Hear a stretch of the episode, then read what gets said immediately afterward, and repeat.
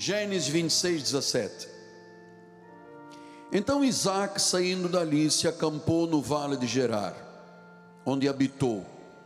E tornou Isaac a abrir os poços que se cavaram nos dias de Abraão, seu pai, porque os filisteus os haviam entulhado, depois da morte de Abraão.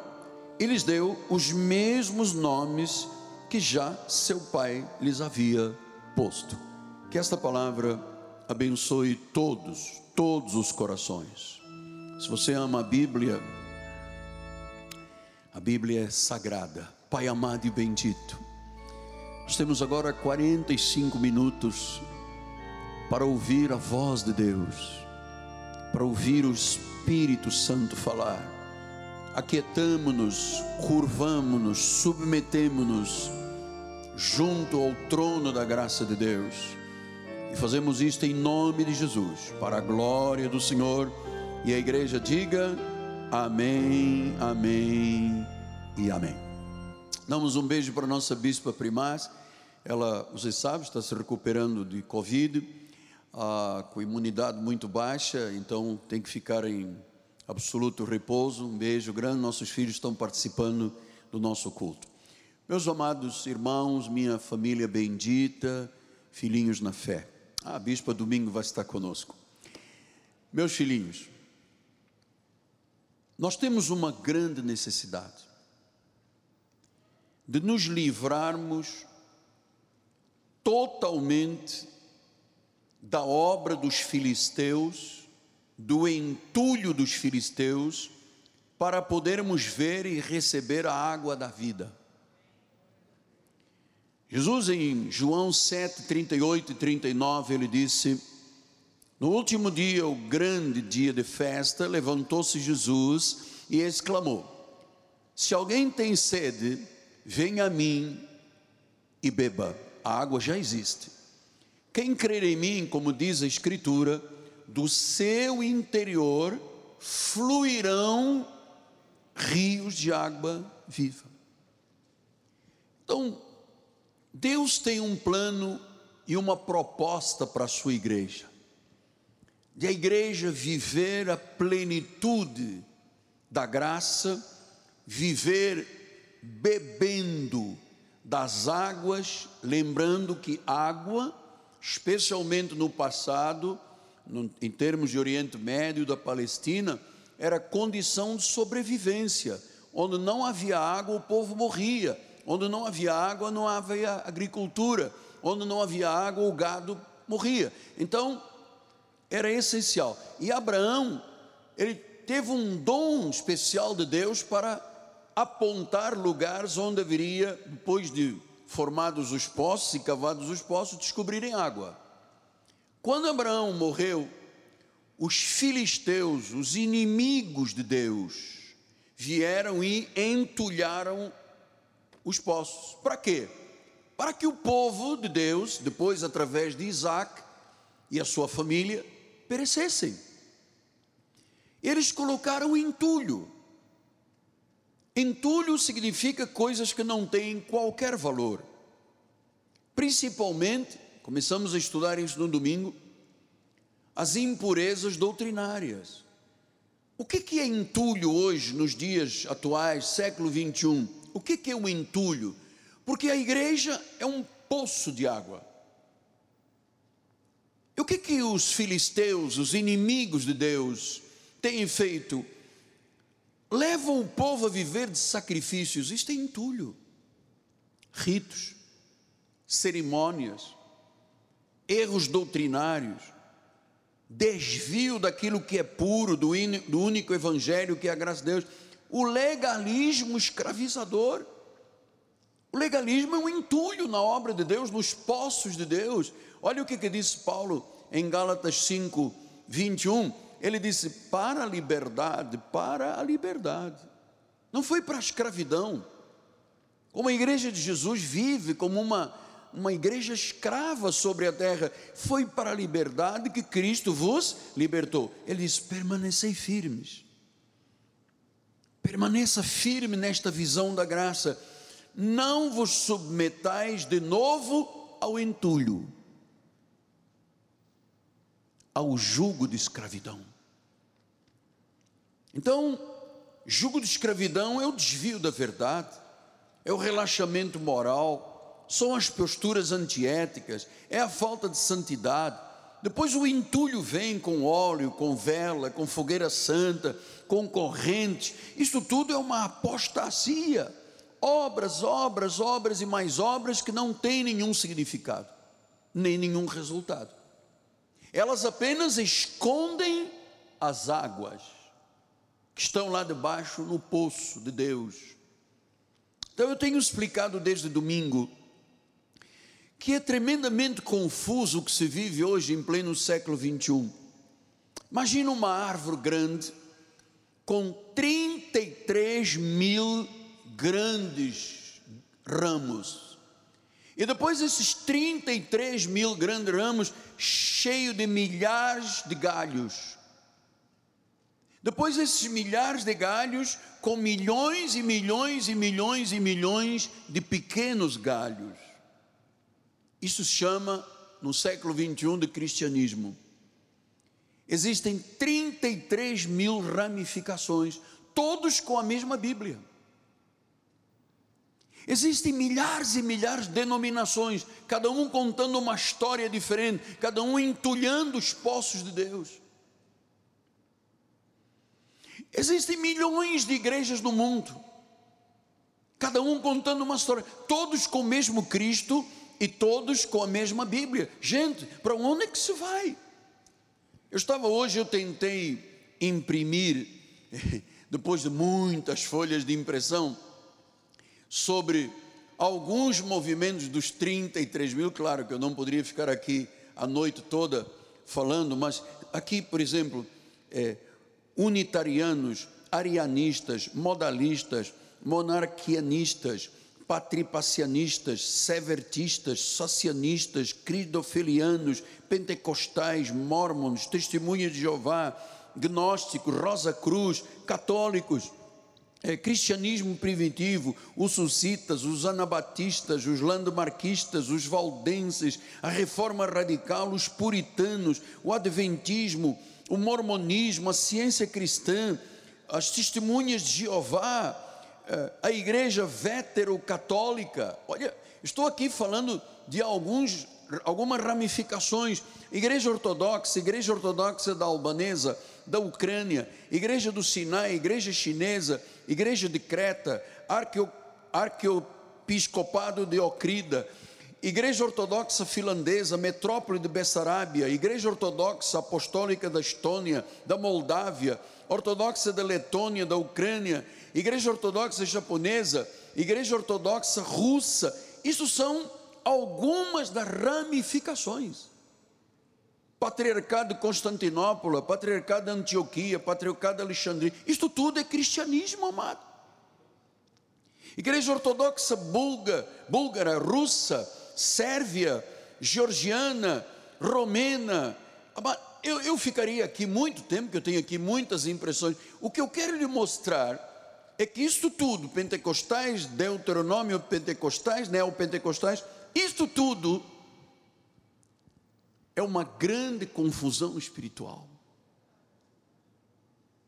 Porque cada uma destes, destas ramificações criou milhares de denominações que criaram milhões de igrejas. Aqui a nossa rua deve ter umas 10 ou 12 igrejas. Nenhum fala aquilo que se lê na Bíblia, a não ser este ministério.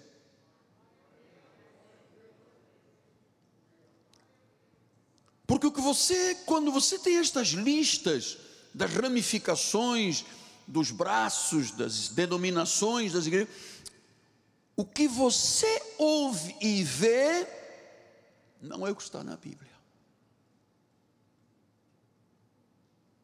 Então, chegou o tempo de Deus fazer uma grande reforma. Chegou o tempo de Deus fazer um grande avivamento. Deus quer derramar do seu espírito. Deus quer fazer algo sobrenatural. É tempo. A terra está necessitando de uma visitação de Deus. A terra está precisando, o Brasil está precisando. Porque todos os dias você ouve declarações que você diz: meu Deus, mas como pode?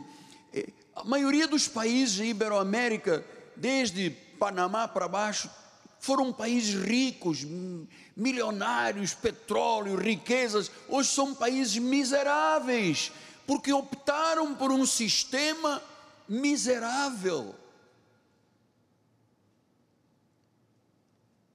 E as pessoas continuam seguindo estes caminhos. São pessoas que têm um instinto de suicídio na vida delas.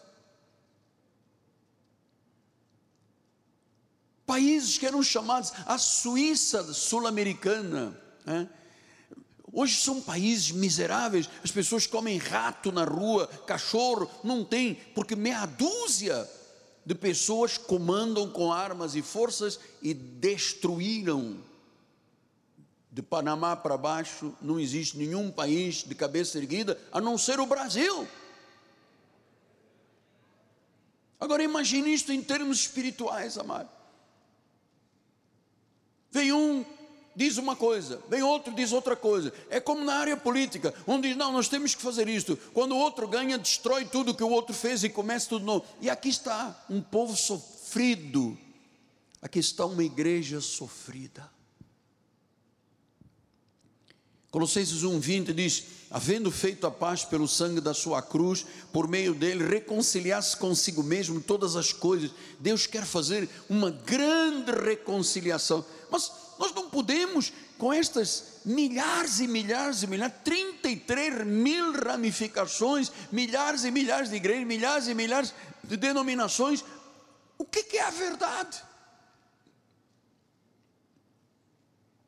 Se você for a um lugar onde mandam beber óleo, comer sal, fazer sacudimento, vão, eles vão dizer: aqui nós temos a verdade. Você vai em outro lugar que se batiza com água na cabeça, nós temos a verdade. Outros fazem batismos com três mergulhos, é verdade. Todos estes milhares e milhares têm dito, através de séculos, que têm a verdade.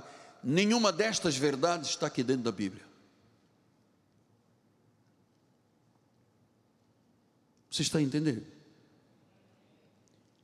Então, João 19,30 disse Jesus, ele tomou vinagre e disse: Está consumado.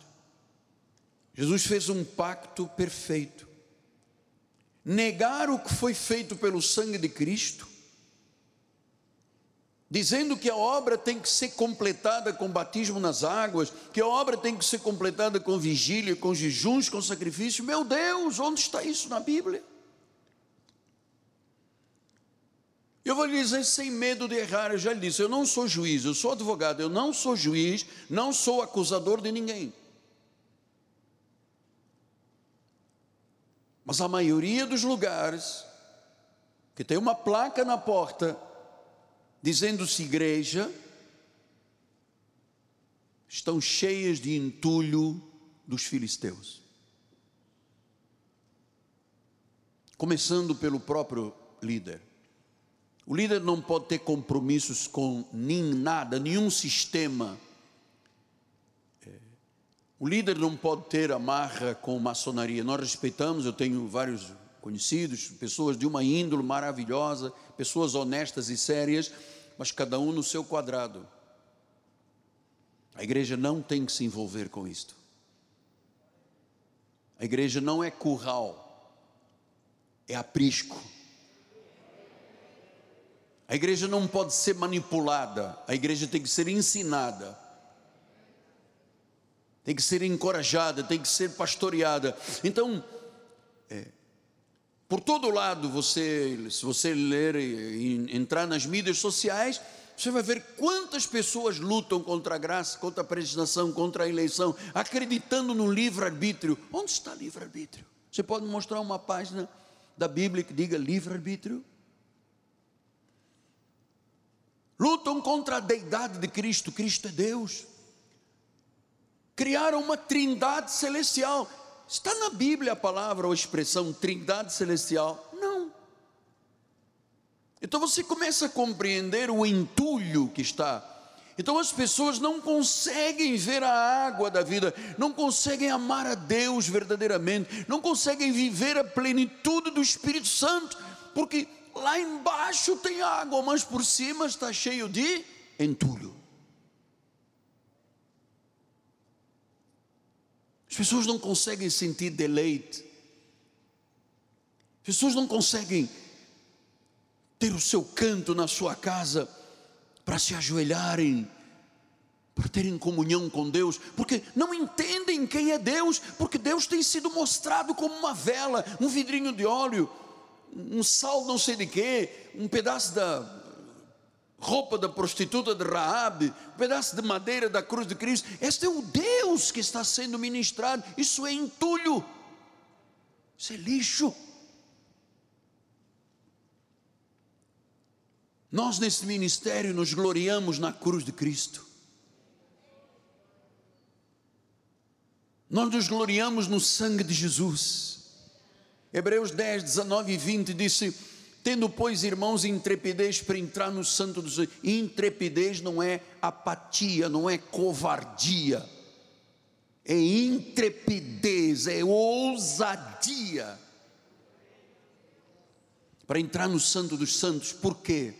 Qual é a forma de entrarmos na intimidade com Deus? Pelo sangue de Jesus.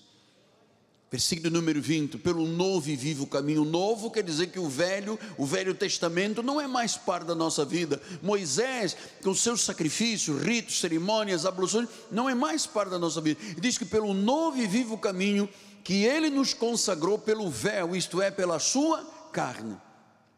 Quando as pessoas viam passar Jesus, diziam: Ele é o filho de Maria, ele é o filho do carpinteiro, ele é o carpinteiro, porque não sabiam que atrás deste véu estava o próprio Deus. Cristo é Deus. E como o sistema entulha em cima disso e cria uma trindade celestial. Então, Romanos 3,25 disse: A quem Deus propôs no seu sangue como propiciação. Então, o sangue de Jesus foi a nossa propiciação. Ele pagou por todos os pecados, passados, presentes e futuros. Eu não tenho que pagar mais nada, já está pago.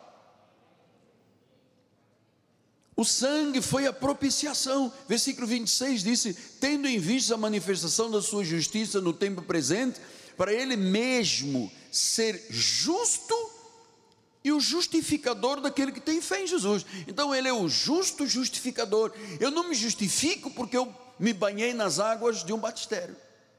Ele, pelo sangue dele, é a propiciação e me justificou pela fé. Efésios 1,7. Vamos ter tempo? Vamos. Efésios 1,7. No qual Cristo temos a redenção pelo seu sangue. Já temos a redenção dos pecados passados, presentes e futuros. Temos a remissão, já foi remido, já foi tirado, segundo a riqueza da sua graça. A graça é completa, a graça fez uma obra extraordinária na nossa vida.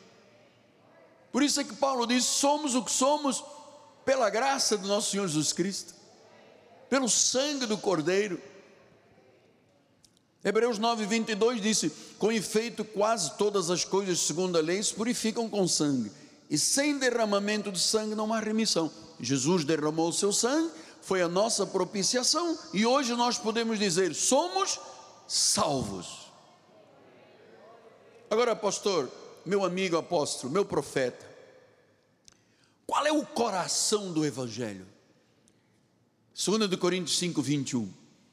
Aquele que não conheceu o pecado, Jesus, ele o fez pecado por nós,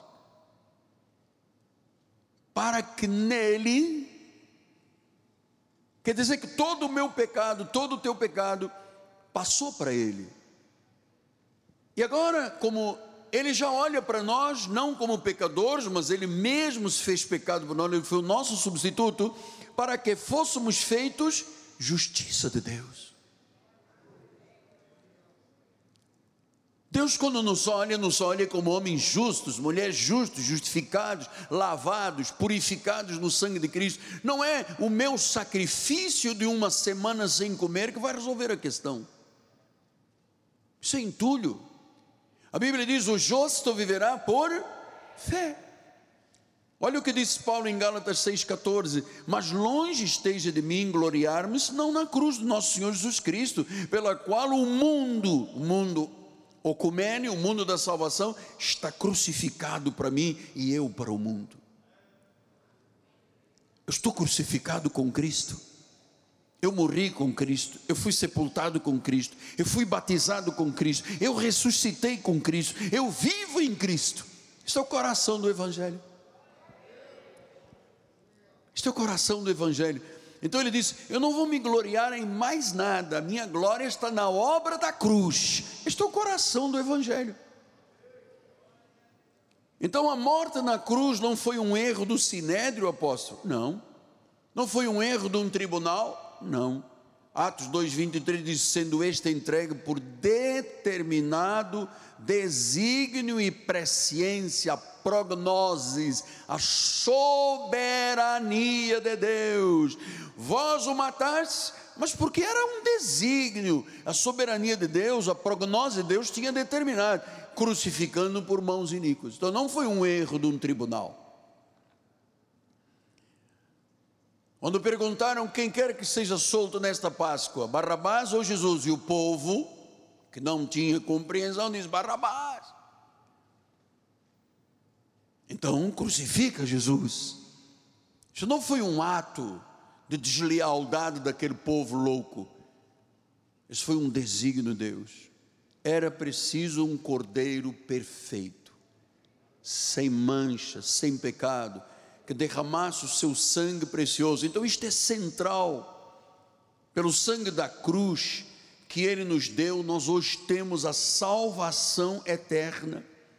Ele colocou sobre si os nossos pecados. Você tem que acreditar nisso, senão você vai ter o teu poço entulhado. Olha o que, é que diz em 1 de Pedro 2,24, olha lá, carregando ele mesmo em seu corpo sobre o madeiro, a cruz, os nossos pecados. A minha pergunta é: ele carregou ou não carregou os nossos pecados? Carregou. Para que agora, como ele se fez pecado, nós mortos aos pecados, mortos. Quer dizer que o pecado não tem mais domínio sobre nós? Não, nós não estamos debaixo da lei. Nós estamos debaixo da graça. Se fosse na lei, pecador, pecador, pecador. Na graça, justo, sábio, justificado, santo, eleito, predestinado. É uma diferença. Um é água cristalina, outro é entulho dos filisteus. Entulho dos filisteus. Diz que para nós para que vivamos para a justiça. Como é viver para a justiça? Viver livre. Eu não venho à igreja porque tenho medo do diabo, medo do inferno. Eu venho à igreja para adorar o meu Senhor, o meu Salvador, aquele que fez uma obra que ninguém poderia ter feito. Ele se fez pecado no meu lugar, no seu lugar, se fez pecado para que nós fôssemos tornados justiça, libertos. A cruz foi o caminho da salvação. Eu quero agradecer muito, muito mesmo, a grandes eh, editores, como por exemplo a Crossway Books, os publicadores selecionados evangélicos, que disponibilizaram a público as grandes, os grandes avivamentos do mundo, por exemplo, este citado por eh, Martin Joy eh, Lloyd Jones, que ah, os editores Crossways colocaram à disposição para nós entendermos o que, que se passou lá atrás, por que, que Deus fez um grande avivamento, porque o povo estava vivendo a verdade da Bíblia, não tinha entulho, e Deus derramou. Eu não vejo avivamento possível no nosso país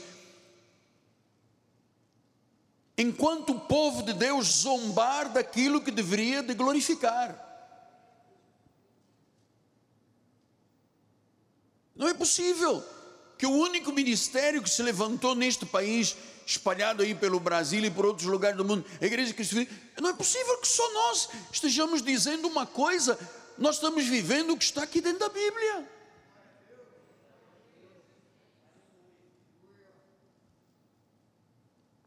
Então nós glorificamos quem tem que ser glorificado.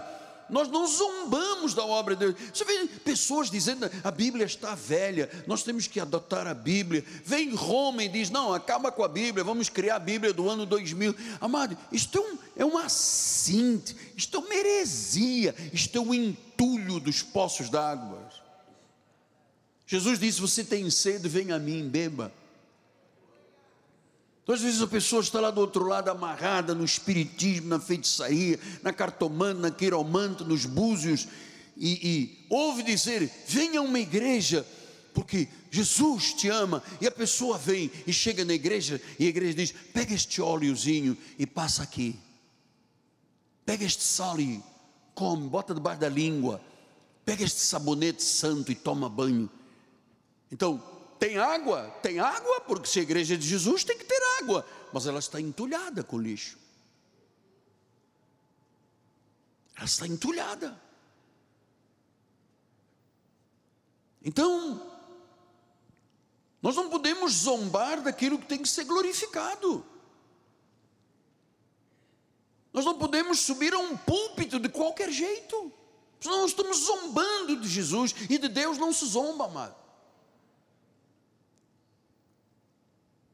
Então lançaram lixo, lançaram terra, lançaram refúgio sobre a morte de Jesus, sobre o sangue de Jesus, esconderam a mensagem central do Evangelho. Isto é obra dos filisteus, isto é obra de falsos religiosos.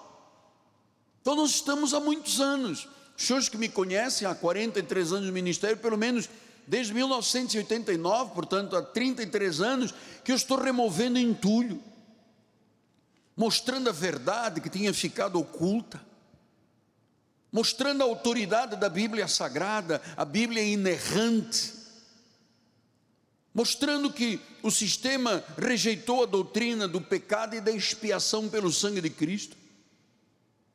Então os filisteus, aqueles mesmos que entulharam os poços de Abraão e que depois Isaac foi lá e tirou o entulho com os seus homens e a água estava lá,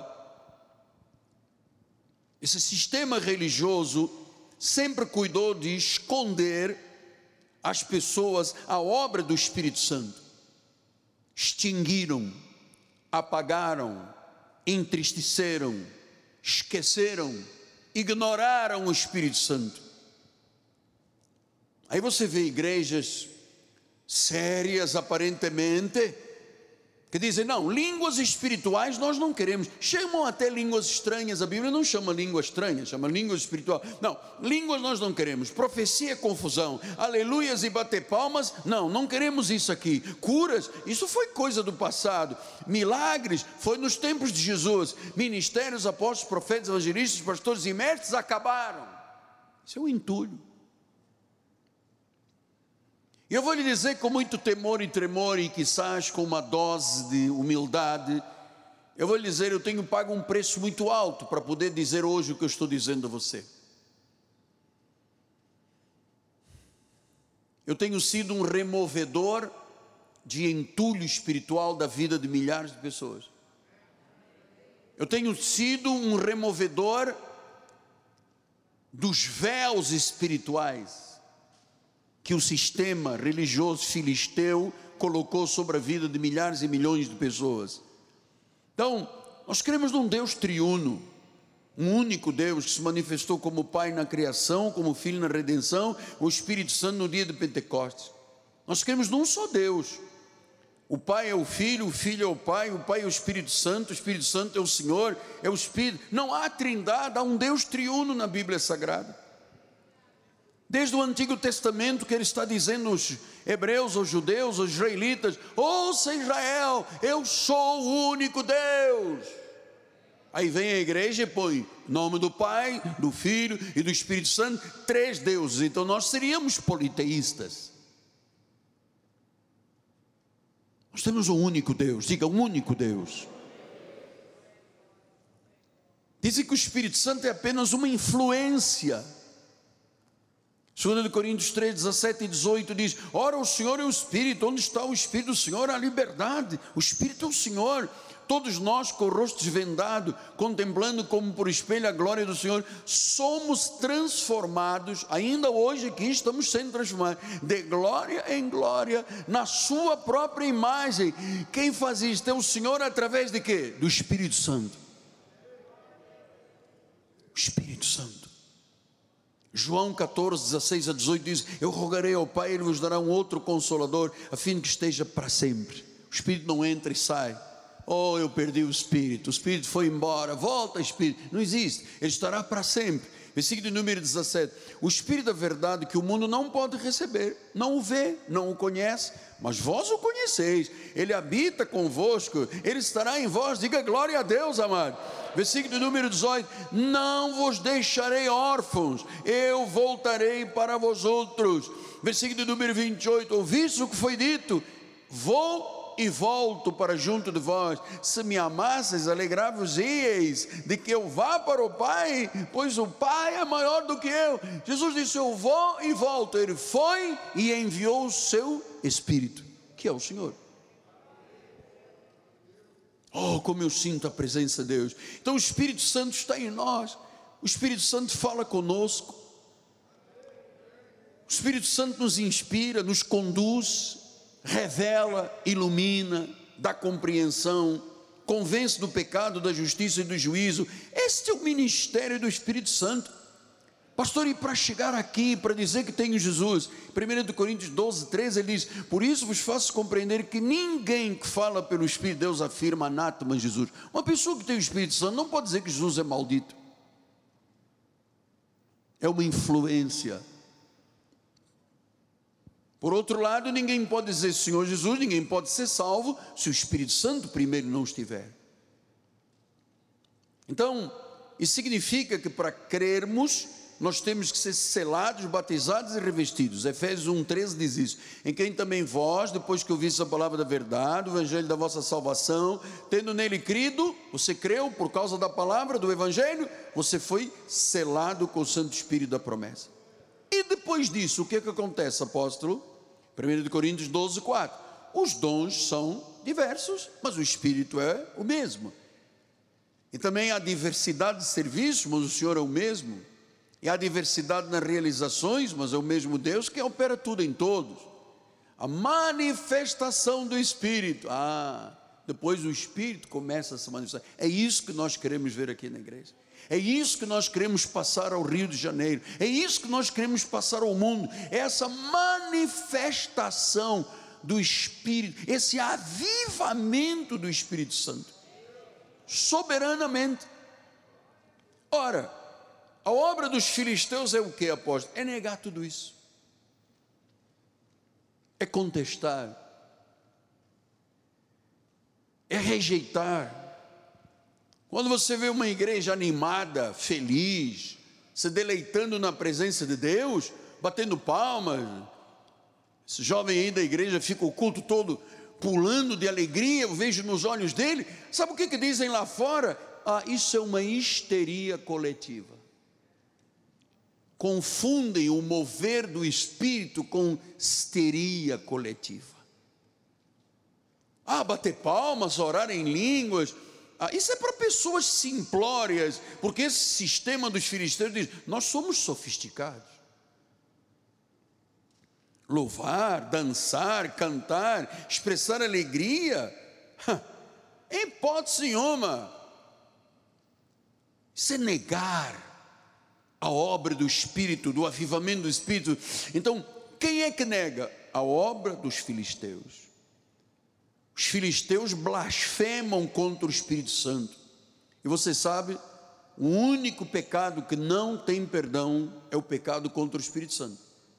Marcos 3,29 diz isso: aquele que blasfemar contra o Espírito Santo não tem perdão para sempre, é réu do pecado eterno. Pastor, o que é blasfemar contra o Espírito Santo? É dizer que a obra que Deus faz ou fez não é Ele, é o diabo.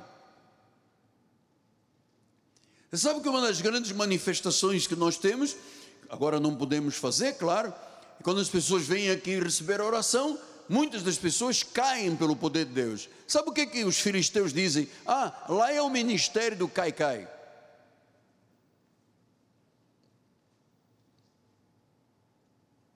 Porque estão dizendo que a obra do Espírito Santo é obra dos homens ou do diabo, isso não tem perdão. Romanos 2,24 diz: Pois, como está escrito, o nome de Deus é blasfemado entre os gentios por causa dos filisteus. Tente falar a uma pessoa de uma corte, do judiciário, tente falar de Jesus, não vão aceitar. Vão se lembrar: ah, vocês são crentes. Lembra no Maracanã, todo mundo carregando sacos de dinheiro e tal. Essa é a imagem então, blasfemaram Jesus entre os gentios, amado. Botaram entulho. 1 Timóteo 1,20 diz: E dentre esses contam Emineu e Alexandre, os quais eu entreguei a Satanás para serem castigados, a fim de não mais blasfemarem. Então, já naquele tempo havia Emineu e Alexandre que blasfemavam contra o sangue de Cristo, blasfemavam contra o Espírito Santo. Isso não tem pecado, é entregue a Satanás.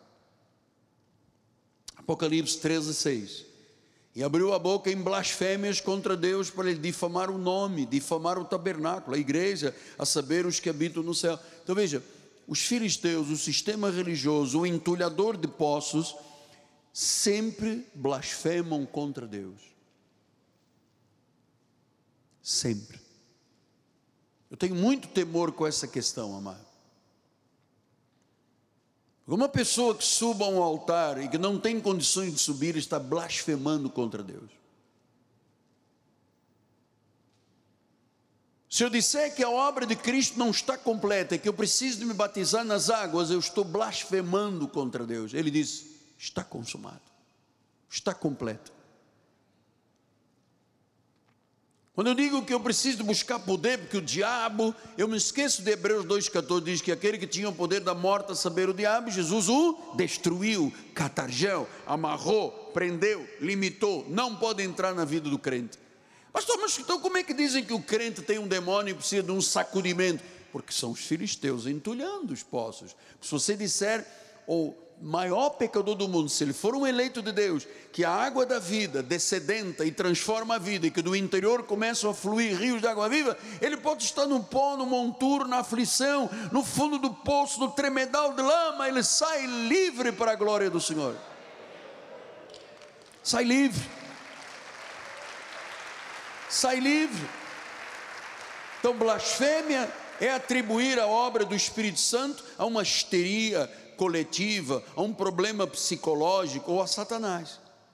Amado, nós cremos que Deus vai derramar um novo Pentecostes, um novo derramamento, um novo avivamento. Como diz Atos dos Apóstolos 4,31, diz: Tendo eles orado, tremeu o lugar. Eu quero que este lugar trema, amado. Ficaram todos cheios do Espírito Santo e com intrepidez. Você tem que ser um homem ousado, você tem que ser um homem corajoso, não fique apático. Luto pela tua família, luto pelo teu lar, luto pelo teu estado, luto pela tua nação. Ora Deus, curve-se diante de Deus, ajoelhe, bota o rosto no chão. Cheios de intrepidez. Eu tenho visto milhões de crentes frouxos neste país. A mão frouxa faz gotejar na casa, amado, isso sábio. Uma igreja apática. Você vai em alguns lugares, parece um, um monasteiro, tudo. Hum, hum, não fala alto, cuidado, não bate palmas. Separa homens de um lado, mulheres para o outro, por causa da tentação do pecado. Olha, é, é pecado, o pecado, porque negam a obra de Cristo. Negam. Esse lugar tremeu e todos ficaram cheios do Espírito Santo e anunciavam a palavra, porque não havia entulho. E sim, entro nos dois minutos finais, in conclusion. É, nós queremos um avivamento já, amados. Humildemente eu peço à igreja que se una ao seu apóstolo, crendo na doutrina, crendo na verdade da sã doutrina. Nós queremos um avivamento já. Nós não queremos esperar dois, três, mais dez, vinte. Há quantos anos não existe um avivamento no mundo? Desde o ano 2000, que foi das Ilhas Fiji, o último, eu já preguei aqui sobre isso. Há 22 anos que não há um único mover de Deus sobre a terra. Em outubro do ano passado, o Espírito Santo disse: Miguel, 2022 será um ano de um grande avivamento. Toca a trombeta em Sião. Aí eu mergulhei junto com o bispo Paulo, o reverendo Paulo Rosa, que me envia material, e fomos mergulhar e encontramos então muitos poços de água atolados com lixo e entulho dos filisteus. Aqui tem que usar coque, aqui não pode raspar a perna. Isso tudo da mesma Bíblia, amado. Aqui nós somos inclusivos, então nós queremos casamento, homem com homem, mulher com mulher, porque Deus amou o mundo, então amamos é, todas as formas de amor e tal. Então, e aí a igreja começa a ceder aos filisteus, e os filisteus o que, é que fazem? Entulho. A igreja tenta dizer ao público o que é viver a fé, e eles veem lixo. É a velhinha, é o salzinho, é o olhinho. Poxa, onde é que as pessoas têm? Só quem tem instinto de suicídio é que aceita isso, amado. Destruindo a vida espiritual de uma nação. Isaac foi sábio. Ele disse: Meu pai tinha um dom de cavar poços. Ele chegava e dizia: Pode cavar aqui, aqui tem água. Ele abriu muitos poços. Abraão ficou riquíssimo, tinha camelos, ovelhas, bois, tinha tudo, porque ele tinha água.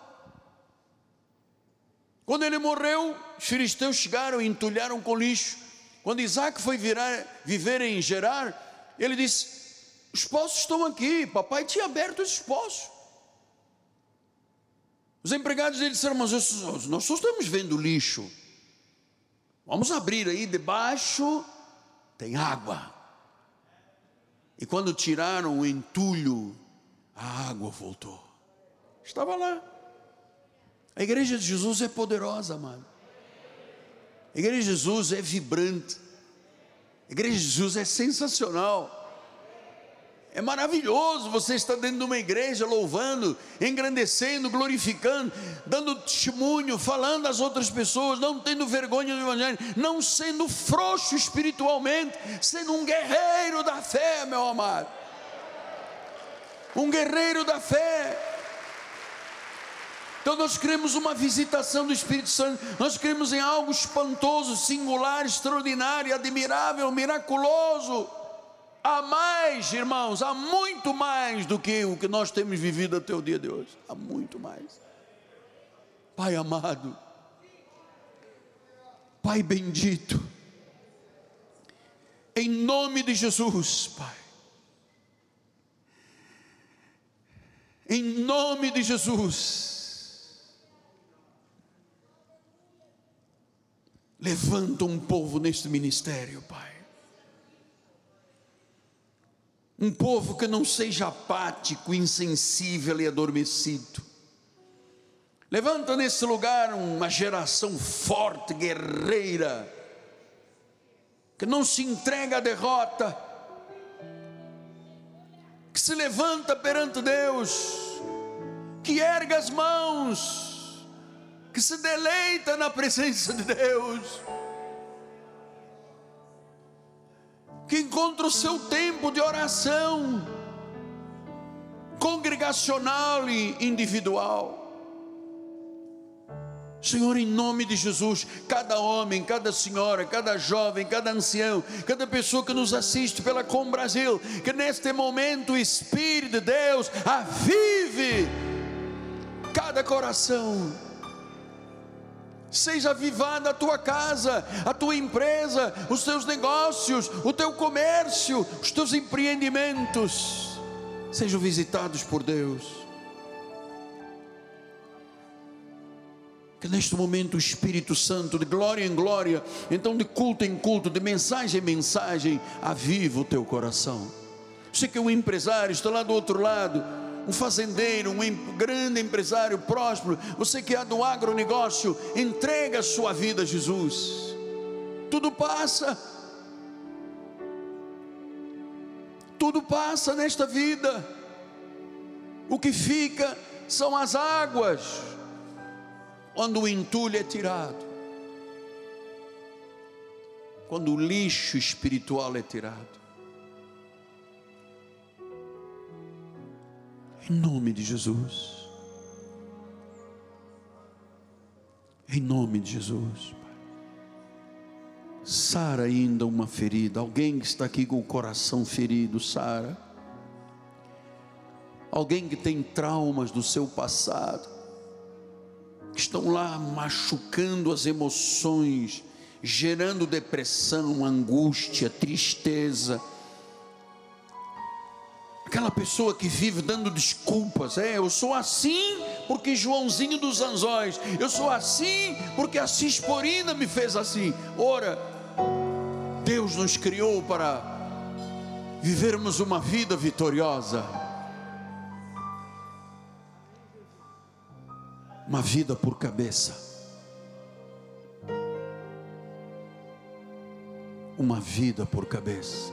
Sara feridas, Pai eu vou terminar dizendo: Sara o nosso estado do Rio de Janeiro, Pai. Livra-nos dos maus desígnios dos homens investidos de autoridade, mas com Satanás à frente da sua mente. Livra-nos, Pai. Nós somos um país gigantesco, precisamos ver a glória de Deus do Epoque ao Chuí, do Amazonas até o Nordeste. Precisamos de ver os municípios pegando fogo espiritual, Pai. Precisamos de deixar de ser a cidade do crime para ser a cidade maravilhosa. Que neste momento haja uma visitação em hospitais, Pai, em clínicas, em hospital psiquiátrico, Deus. Essa pessoa dentro de um CTI entubada, seja agora curado por um anjo de visitação. Seja estubada agora. Essa pessoa que teve uma, uma, um diagnóstico médico diabólico, maligno, e tem um prognóstico muito sombrio, em nome de Jesus Cristo, caiam por terra os inimigos de Deus. Aleluia. Visita, Senhor, hospitais, presídios, onde há muito sofrimento,